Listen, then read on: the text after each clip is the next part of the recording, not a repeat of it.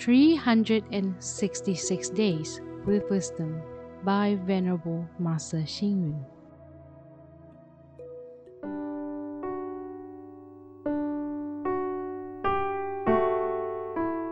January 14th.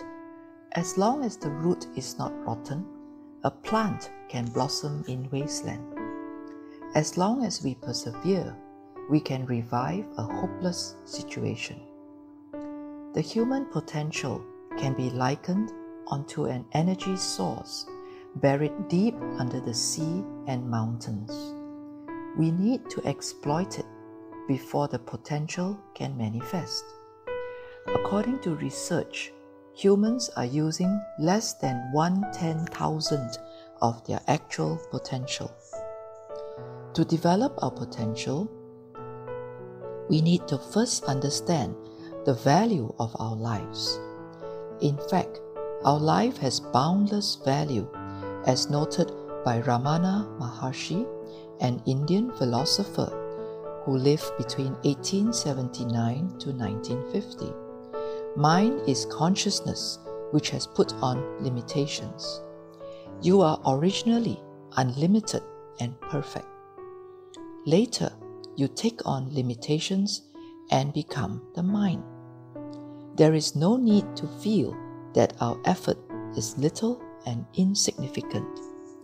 Even a person born in a poor family can change the established order of a country and even a little soldier can make powerful contributions to his army.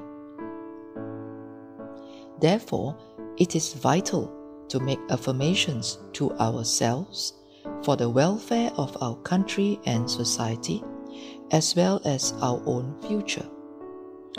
The Buddha once said, Every sentient being possesses the wisdom of enlightenment. Every one of us can achieve Buddhahood. If any human can become a Buddha, is there any end to what we could not achieve? Everyone has unlimited potential. However, we have lost ourselves in emotion and desire, and it is these defilements that cover our true nature. What we can do now is to purify ourselves of the obscurations caused by defilement, and then we will be able to develop our unlimited potential. Read, reflect, and act. According to research, humans are using less than one ten thousandth of their actual potential.